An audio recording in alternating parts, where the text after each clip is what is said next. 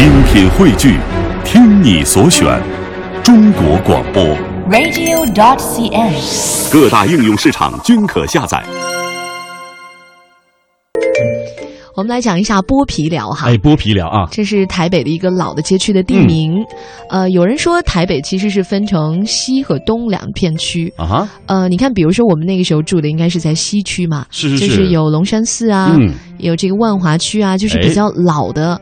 呃，传统的那个区域，但东区呢就有一零一啊，很时尚啊，星光三月啊，没错，对，就是我觉得其实这跟北京有点像，没错没错，北京也嗯是这种西边呢，就是老的生活区，然后东边呢就是电视台啊，嗯呃，不是电视台啊，西边有电视塔，东边那个是电视台，是。啊然后就会看到很多很炫的那种建筑，就是这个气质有点像的。哎，但是殊不知，在二十年甚至是三十年前的台北，像我们要说的这个万华区，哎，西边是非常非常热闹的。哎，比如有大家非常熟悉的什么蒙嘎，对不对？对，啊，还有电影哈呃，那部电影看过。那一年我记得二零一一年我去这个台湾驻点采访的时候，这部电影正是热播的时候。嗯呃，很巧，呃，我是在二一六项的时候，和嗯当时我们口口声声的节目主持人范宗沛大哥采访到了蒙嘎的导演。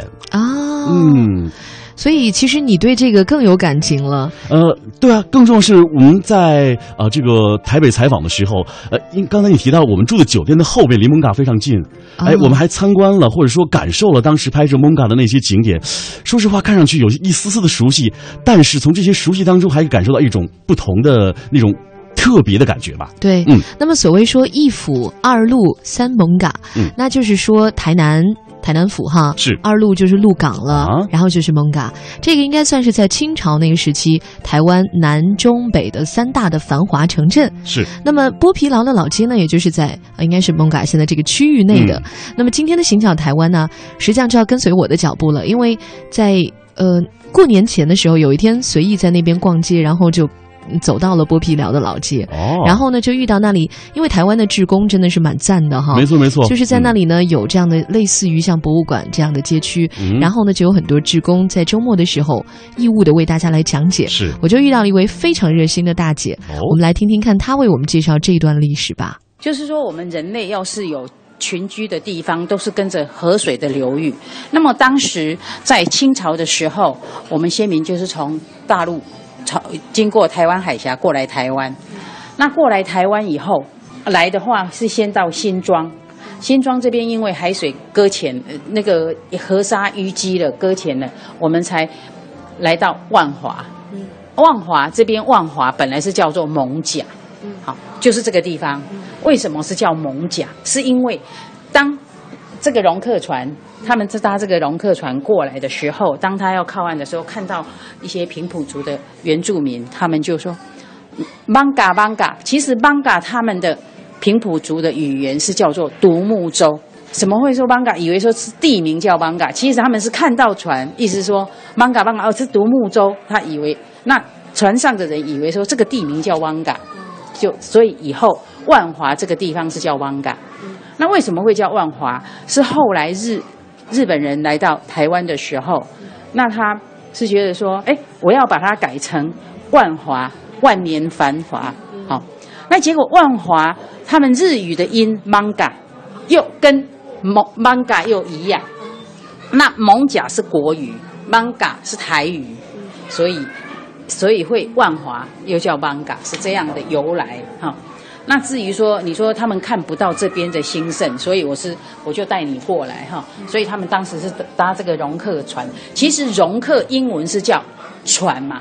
那哪两个字？容客是哪两容容客英文英文是英文字是叫容客，是就是船嘛。哦，就是英文的一种音译是吧？对对，音音译叫是船。嗯那我们说啊，容客容客，结果哎，我们我们国语会说船嘛，嗯所以把容客船又加一个船，其实容克是英文船的意思嘛，是这样译音呐、哦就是当时从福建来移移民到台湾的那个先民，就搭这个船，然后登陆到了这个有三十三蒙卡镇公尺，。当时有三十三公尺长，嗯，三十三公尺长，那当时很摇晃，嗯，你来的时候是不是很摇晃？因为它全部是木头制造的，而且也也不重，所以当大陆来的时候，他们是带一些，譬如说呃丝绸啊那一些比重比较轻，那他们在船下会放一些石块，石块在现在的龙山市那个中庭那边还看得到，那个石块他们压着船会比较稳定，那所以叫做压舱石。压舱石的材质非常好，所以当时会拿来做建筑的材料，那也会拿来当墓碑。刻字当墓碑，好，所以他们坐这个船过来。当我们先民从大陆来台湾，是经过台湾海峡。台湾海峡，他们当时会讲叫做台语，就是“欧追高”，就是黑水沟，意思是说很可怕的意思啦，就是可能都会，呃，应该活的几率都不高了啦。嗯，活的几率，而且当时从大陆来台湾的人哦。都是等于说都是经济不好，他才想说，哎，过来是不是有一个发展的机会？那所以他们最早最早来来在台湾的时候，我们会有一府二路三艋甲。为什么会说一府？一府就是台南台南府城，所以是一府，是最早到是到台南。第二个二路是鹿港彰化的鹿港。三艋甲就是三万华这边才会有一府二路三艋甲，那所以第它是以这个次序这样从那边的次序过来。不过我刚才就跟你说，不是它其实来到北部的时候不是先到艋甲，来到北部最早是最早是先到巴黎，最早是先到巴黎，巴黎之后才来新庄，现在的新庄当时叫新植庄，那接着才来蒙甲，啊蒙甲接着才来现在的。迪化街就是大道城，那大道城接着，他他们接着才会来淡水，淡水以前叫做护围，好，护围当时为什么会叫护围？我们捕鱼的那个器具是这样的这样的形状，那所以才叫护围，当时叫护围，现在叫淡水，好，那官渡，官渡现在就叫官渡，以前叫做干岛盟，好。就是清朝最早有那个大陆的移民到这边来，这是代表了当时的那么一个生活图，是不是？对对，就比较繁华的他们来来来的次序这样子，他来的次序先后次序啊。所以说万华哈是台北市哦最早兴盛的地方，因为它靠近码头嘛。我看因为我们人都是跟着河水流域而聚集部落嘛哈，那所以说这个是。万华的地图，现在的地图就是说，万华有很多个第一。所谓的第一是怎么样？贵阳街，现在的贵阳街就是全台北市第一条街道，第一条所发展的街道叫贵阳街，就说的是台北市第一街道，贵阳街。还有什么第一？万华地区寺庙最多，而且都是大寺庙。以龙山寺来说了哈，龙山寺可以说是神明的百货公司。是为什么？我说给你听，因为当时候哦，你看这个像刚当时他们呃日本日治时代的时候，我们当时你看外面这个街道，你街头看不到街尾，它是弯曲的。弯曲的意思是说，也等于说以风水来说，你要是有风的话，也不会说哎直接吹进去。好，还有一个，要是有小偷的话，他比较不好逃跑。所以当时的街道上，那日治时代的时候，日本人来的时候就截完曲直，这个广州街他就把它拉直了。那截完曲直的时候，拉直的时候是要拆一些小寺庙，小寺庙拆了以后，那些神明要安置在什么地方？都安置在龙山寺。所以为什么刚才我跟你说龙山寺是神明的百货公司？你知道吗，它龙山寺的主神是观世音菩萨。从大陆来台湾都经过海路过来嘛，那海陆交通过来都会以观世音菩萨为主，那它里面还什么神都有。我跟你举例子，譬如说，我们呃当做说生病，以前医学没有那么发达，那医学没有那么发达的时候，会它里边有药师签，那个签就是药师诗词的诗有药师签。那等于说，哦，现在生病了，就去那边拜拜，求一支签。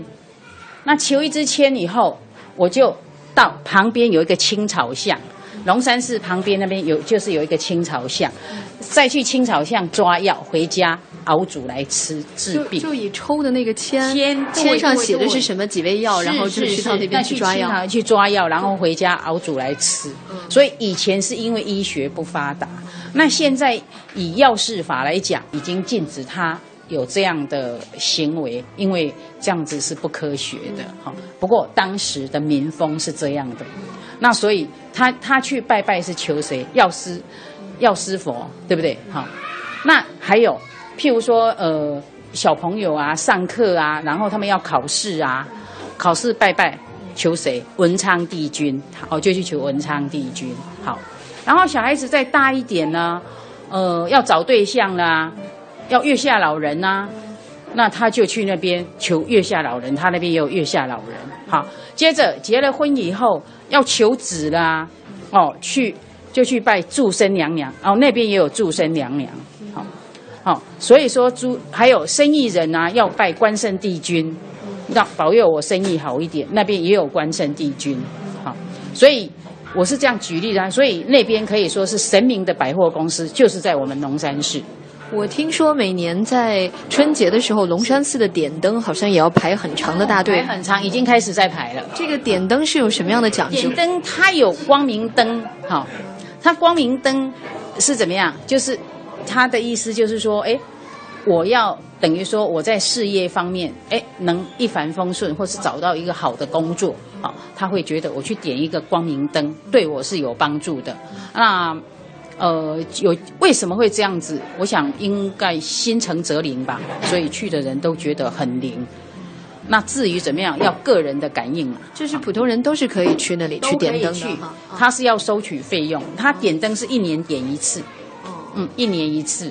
嗯，而且大家是不是也跟烧头香一样，就是希望能够越早越好，所以才要排队是吗？嗯，不是，它有名额限制，跟烧头香没有关系，它有名额限制，就是没有那么多灯可以让大家都能点到，是有名额限制。那我要去排队，那譬如说，它只有一千个名额，那我是第一千零一个，我就没有了，哦，因为它也限于它的。容量的问题嘛，反正我我前两天说好像一个月半个月都有可能。对对对，那还有还有排队的黄牛，已经变成还有排队的黄牛啊！所以我刚才就跟你说哦，龙山寺。那刚才我在说那个压舱石，在龙山寺的中庭你可以看到，还有压舱石，还有还有好。